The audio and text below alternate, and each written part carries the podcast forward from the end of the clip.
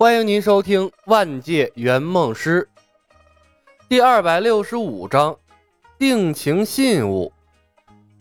点穴是门高深的学问，讲究快、狠、准，不仅要熟知经脉的运行和分布，还要牢记人身上的七百二十个穴位。点穴容易，实穴难。武林中的侠客更多的是把点穴作为控制技，单纯用它伤人的很少。毕竟，打斗的过程中瞄着对方的穴位，远不如直接用刀砍对方来的方便。打晕也比点穴更省事儿。李牧的天赋以及忙忙碌碌的时间，能学些基础功夫已经不错了。学习纷繁复杂的点穴，对他来说简直就是奢望。而且，能被他用点穴控制的家伙，基本上对他也没什么威胁了。比他厉害的，他想点也点不住。以后的世界越来越高端，点穴术也就越发的鸡肋。总而言之，李牧的个人实力完全跟不上他完成任务的速度。这可能是圆梦师的通病，除非遇到一个任务，必须要在某个世界耗费个十年八年的时间，说不定啊，能静下心来打磨个人实力。但那样的话，那圆梦师的等级估计在公司也就垫底了，得不偿失。所以取巧才是圆梦师的制胜之道。不过，单纯学一个典雅学还是很简单的。从林家堡出来，陈宇老实了许多，不是因为他练出了内力，也不是因为他学会了克制，而是因为李牧和苗壮学会了典雅学。没错。两个圆梦师当着他的面跟李逍遥学会了点穴道，这无疑给了李逍遥两人一个很好的暗示。如果陈瑜说话不好听，可以随时让他闭嘴。陈瑜的人格虽然更改了，但他不傻呀，没必要在这个关键点上触几个人的眉头。毕竟用手机打字儿挺不方便的。最关键的一点是。他的武功是所有人中功力最弱的，谁都可以在他嘴贱的时候进他的眼。接连因为嘴贱被林月如点了几次哑穴之后，陈瑜痛定思痛，终于开悟了，拿着手机来找李牧。小白，我需要血菩提，我算是看出来了，那娘们不揍不行，等我练好了武功，非把她揍得服服帖帖的，让她知道什么叫做真正的男人。等你熟悉了内力运行，扩展了经脉再说吧，不然肯定爆体。李牧看了他一眼，他对陈瑜刷出来的新人格是越来越满意。嘴贱的时候可以禁言，被禁言后又可以激发他习武的动力，简直就是一举双得的永动机。说话算数？陈瑜问。当然，为客户实现梦想是圆梦师的基本职责。为此，我们可以付出任何代价。区区一枚血菩提算什么？李牧正义凛然地回道：“可是你们当着李逍遥的面学点哑穴，根本就是在针对我呀！”陈瑜黑着脸继续打字儿。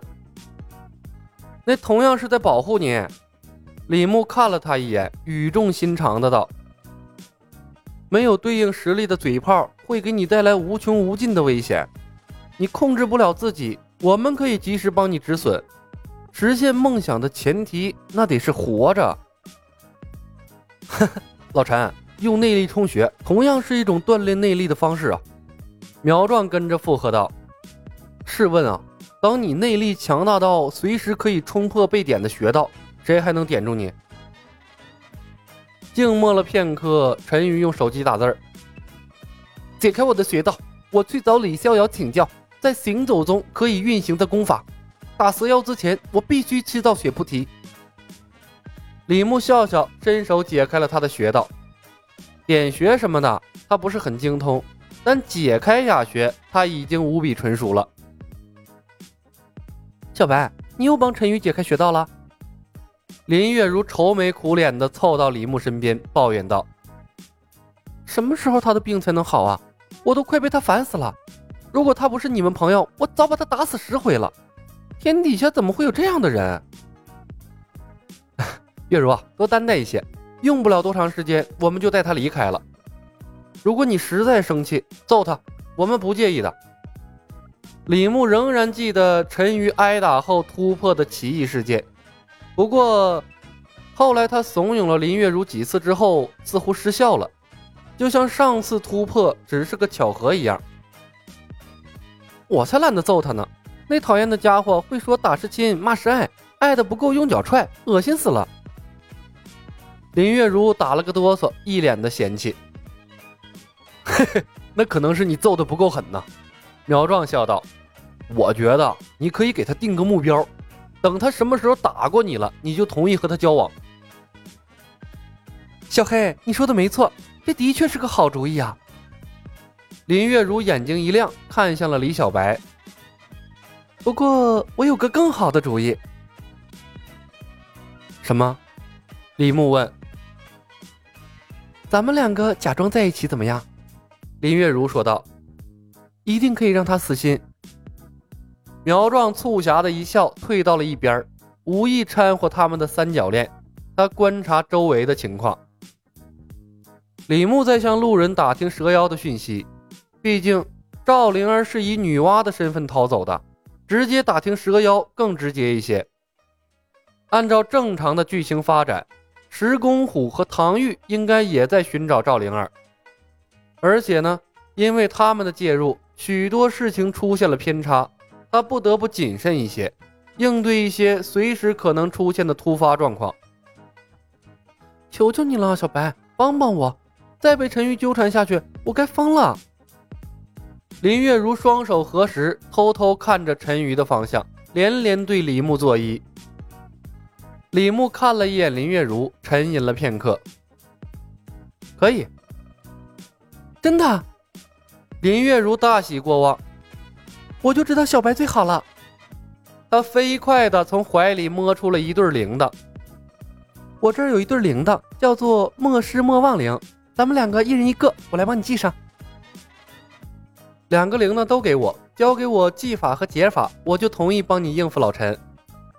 李牧好笑地看着林月如，莫失莫忘灵和阿奴的一线牵，在仙剑的世界是一对非常神奇的工具，可以让两人或者多人之间保持联系。一线牵需要法术，李牧是学不会了，但莫失莫忘灵还是可以搞到手的。他当然不是要用这对铃铛和林月如谈恋爱，而是单纯的看中了这对铃铛本身。仙剑世界有不少的好东西，这对铃铛就在其中。有效期长达三年的铃铛，指不定哪个世界就用上了。林月如愣了：“嗯，你都要？”李牧想了想，摸出了一颗血菩提：“我可以用这个跟你换雪菩提，有伤疗伤，没伤增功。吃了这个，可以保证。”陈鱼练多高的武功都打不过你。好，换。林月如看着雪菩提，欣喜的把他接了过来，毫不犹豫的答应了李牧的要求。在他的眼里，雪菩提无意和定情信物差不多了，那铃铛不济也罢。本集已经播讲完毕，感谢您的收听。喜欢的朋友们，点点关注，点点订阅呗，谢谢了。